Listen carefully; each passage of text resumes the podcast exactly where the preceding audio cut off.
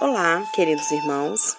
Hoje é dia 9 de janeiro de 2021 e eu, Sara Camilo, estou aqui novamente para o nosso devocional diário. Hoje o nosso tema é O véu foi rasgado e o nosso versículo-chave está em Mateus 27, versos 50 e 51. E diz assim: Então Jesus exclamou uma vez mais, em alta voz, e entregou o seu espírito. No mesmo instante, o véu do santuário rasgou-se em duas partes, de alto a baixo. A terra estremeceu e fenderam-se as rochas. É bem comum a gente ouvir cristãos orarem pelos céus abertos. Eles usam conceitos do Velho Testamento, né, pedindo: rasgue os céus e desça, ó Senhor. Falam de determinadas regiões e nações que têm o céu aberto, que os céus são mais abertos do que em outros lugares. Mas, na minha opinião, esse entendimento é uma crença terrível que se opõe à obra consumada da cruz. Se nós aceitamos a ideia de que há lugares onde os céus ainda estão mais abertos, colocamos limitações terríveis sobre a nossa vida. É isso. Nós devemos entender e crer que os céus estão abertos, irmãos. O céu está, o céu está aberto. Desde que Jesus morreu, o céu está aberto. A obra da cruz realmente está consumada. E quando Jesus bradou, está consumado, os céus foram rasgados e permanecem abertos até então. A partir daquele momento, todo filho de Deus passou a ter acesso totalmente livre e permanente ao céu e à presença de Deus.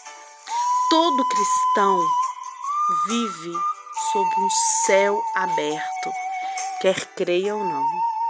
Mais uma vez eu vou repetir: todo cristão vive sob um céu aberto. A verdade bíblica, ela é definitiva e absoluta. Mas muitas vezes nós não trazemos a nossa experiência com Deus essa realidade. A Bíblia já nos diz que a, com a morte de Jesus, o véu foi rasgado, os céus se tornam abertos para nós cristãos. Há duas coisas que nos impedem de ter experiência de andar sob um céu permanentemente aberto. Primeiro, a incredulidade. E segundo, a falta de conhecimento da palavra de Deus. Presta bastante atenção nisso, irmãos.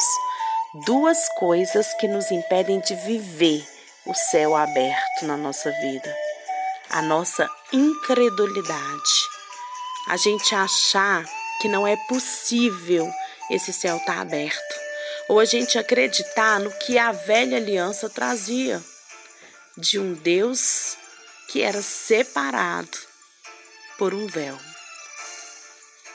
E a falta de conhecimento. Quanto mais eu conheço da palavra, mais livre eu serei da religiosidade e das crenças erradas. Nós devemos, irmãos, insistir em aliar, alinhar a nossa experiência à palavra de Deus. Presta atenção. Você pode ser um multimilionário, mas se você não souber que o dinheiro está na sua conta, você vai morrer de fome mesmo sendo rico. Eu posso te dar um milhão de reais em dinheiro, mas se você não acreditar que o dinheiro é verdadeiro, ao contrário, você achar que ele é falso, você não usará, não usará pela fé e não comprará nada com ele. Quando Jesus lá na cruz disse: Está consumado, os céus foram rasgados e permanecem abertos desde então. Tudo que a gente lê na Bíblia deve ser lido e compreendido através desse versículo: Está consumado. inclusive os ensinamentos de Jesus. João nos diz, nos disse que Jesus disse, João nos diz que Jesus disse essas palavras em alta voz, que ele inclinou a cabeça e morreu, não é verdade? Então continuou a nos contar que as suas pernas não foram quebradas, né? Mas o perfuraram com uma lança e sepultaram o seu corpo. Então João, ele fala isso, ó. Então, assim que experimentou o vinagre, exclamou Jesus: Está consumado. E, inclinando a cabeça, entregou o seu espírito. Agora vamos ver o que Mateus fala. Então Jesus exclamou uma vez mais em alta voz e entregou o Espírito. No mesmo instante, o véu do santuário rasgou-se em duas partes de alto a baixo. A terra estremeceu e fenderam-se as rochas. Está lá em Mateus 27, 50 51. João nos disse que ele exclamou e depois morreu, mas João não nos relata mais nada do que aconteceu de, depois disso. Já Mateus nos mostra uma imagem mais clara. Mateus nos diz o que Jesus bradou, mas simplesmente que ele exclamou algo imediato. Não nos diz o que Jesus bra bradou, mas ele nos diz exata, é, o, que, se, o que, que, ele, que ele exclamou e algo imediatamente antes de morrer.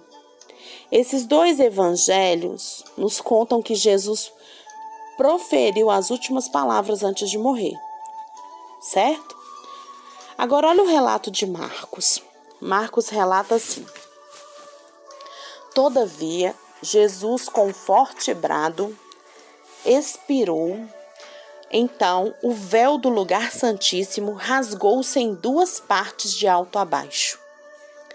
Embora os três evangelhos concordem que Jesus morre imediatamente após ter dito essas últimas palavras, apenas Mateus e Marcos nos dizem o que realmente aconteceu depois.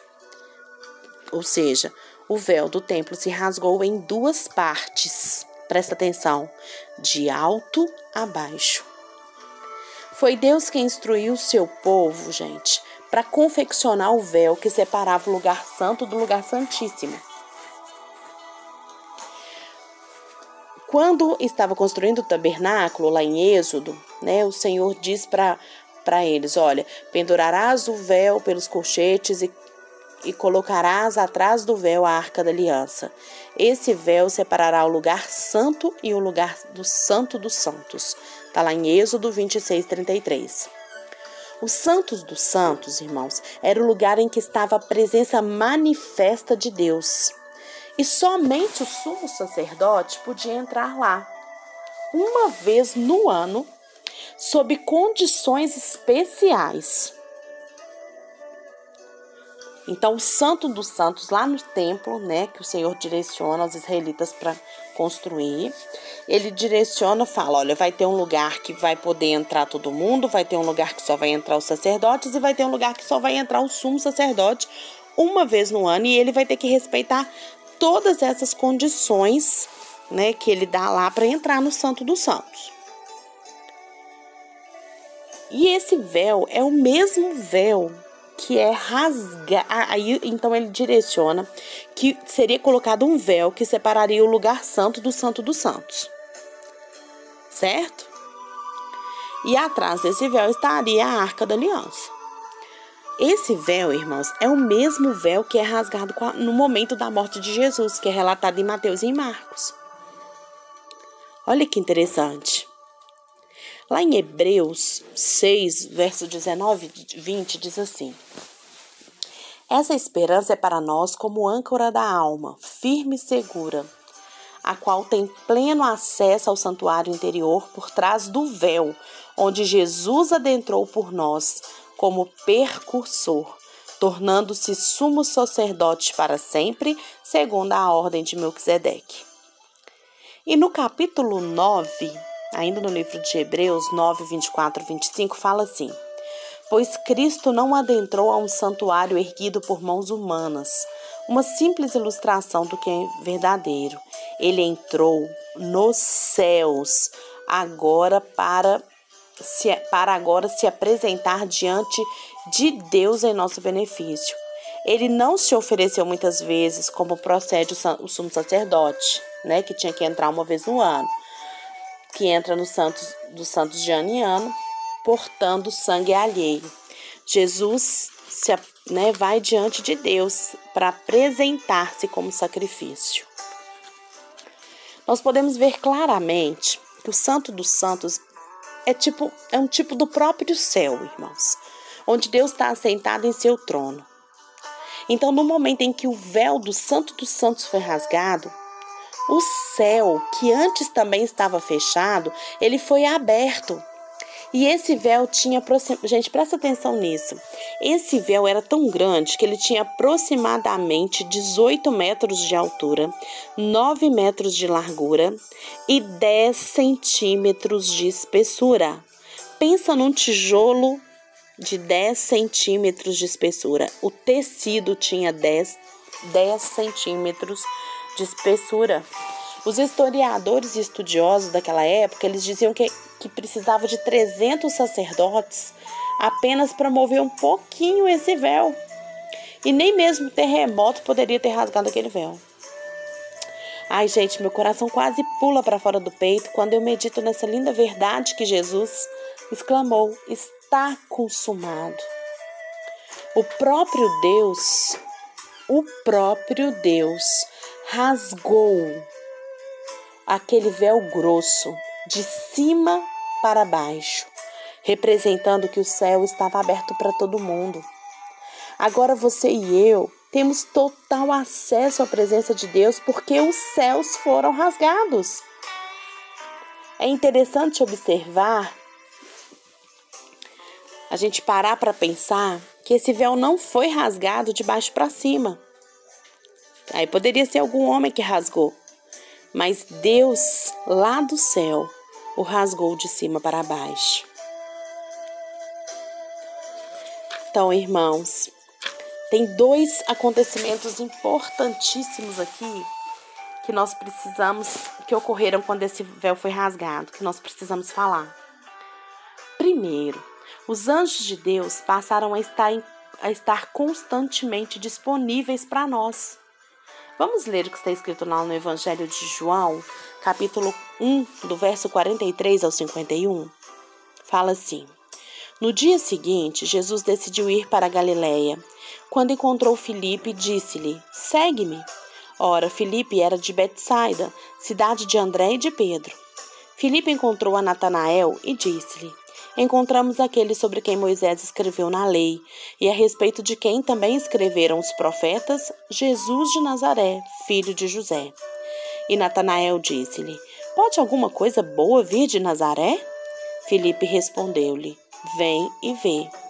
Jesus viu Natanael se aproximando e disse a seu respeito: Eis um verdadeiro israelita, em quem não há falsidade. Disse-lhe Natanael: De onde me conheces? Respondeu-lhe Jesus: Antes de Filipe te chamar, quando tu estavas debaixo da figueira, eu te vi. Natanael exclamou: Mestre, tu és o filho de Deus, tu és o rei de Israel.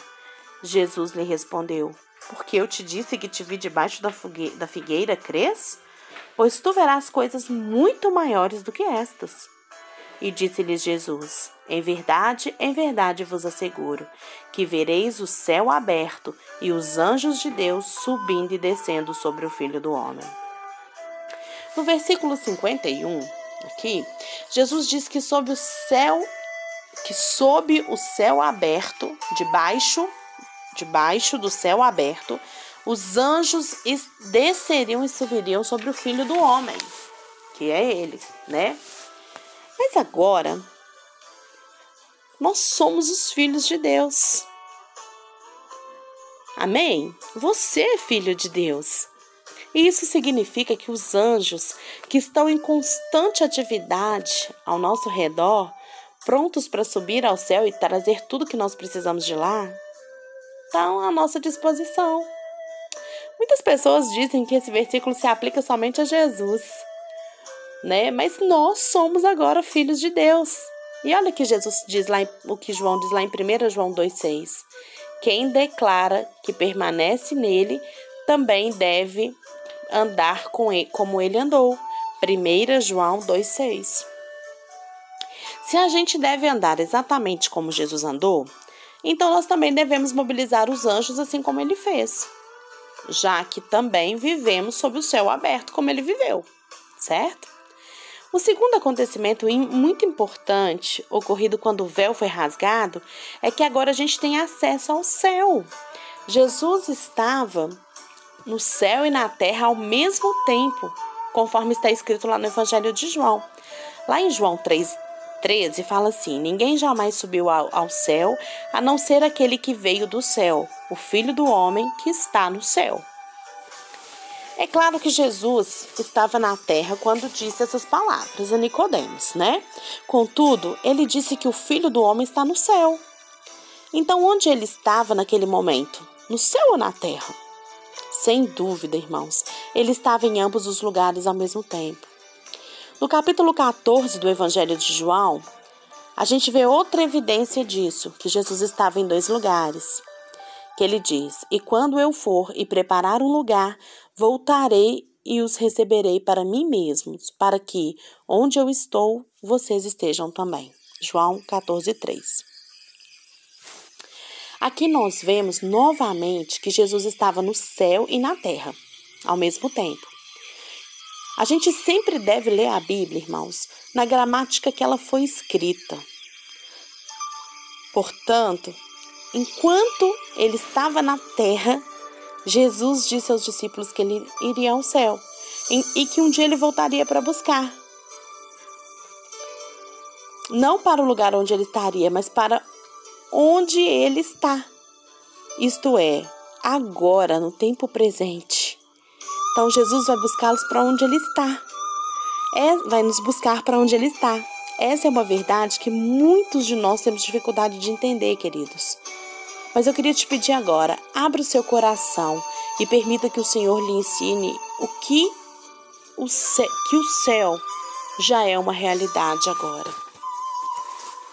O céu está rasgado sobre você, porque o véu foi rasgado em Cristo Jesus. Você não precisa mais de pedir a Deus para que o céu seja aberto sobre a sua vida. Você precisa tomar posse, tomar posse pela fé e pelo conhecimento da palavra de que o céu foi rasgado sobre a sua, está rasgado sobre a sua vida. É algo que não está no futuro. Não é o seu futuro, é o agora. É agora que você tem que fazer. Abra o seu coração nesse momento, sabe? E tome posse disso. Tome posse, fale, Pai, o céu está rasgado sobre mim. E eu sei, eu sei que o Senhor é soberano e sei que a Sua palavra é verdadeira. Alinhe a sua experiência com Deus a palavra dele. Deus não vai deixar de cumprir nada que está na Bíblia, mas ele também não vai mentir ou desmentir ali o que ele escreveu. Não perca essa oportunidade. Comece a declarar esse céu aberto sobre a sua vida agora. O céu está aberto sobre a sua vida, sobre a minha vida.